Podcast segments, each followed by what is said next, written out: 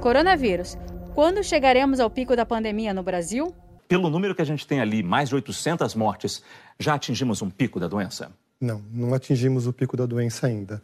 É, veja que esse registro de óbitos ele é, reflete realidade de pelo menos duas, três semanas atrás e esse registro nem sempre ele é atualizado dia a dia. Em finais de semana ele diminui um pouquinho, outros, outros dias ele aumenta, mas a gente sabe que tem aumentado gradativamente. Né?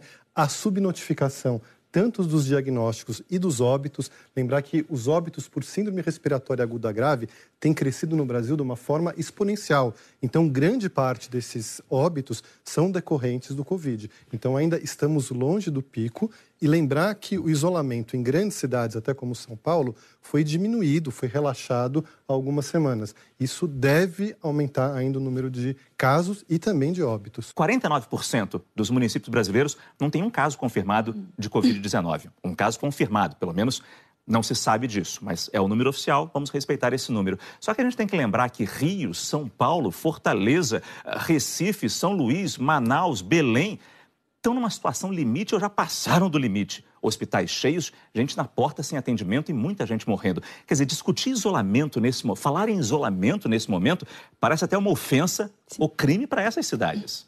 Sem dúvida. Eu acho que o mais importante é que a gente sempre orienta é que as pessoas elas devem seguir as orientações do, do local e da cidade, principalmente, de onde elas moram. Né? Como você falou, é importante a gente ver que o Brasil, como é um país grande, a gente tem muita diferença. Então, a gente tem cidades que a gente tem muitos casos e tem cidade onde a gente não tem.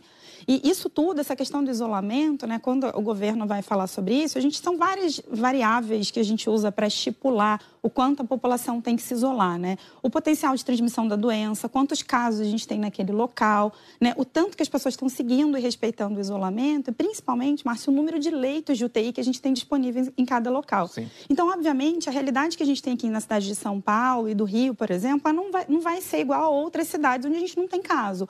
Então, o que a gente diz é que a gente não pode fazer uma recomendação geral para o Brasil, né? A gente tem muito que avaliar os estados, as cidades.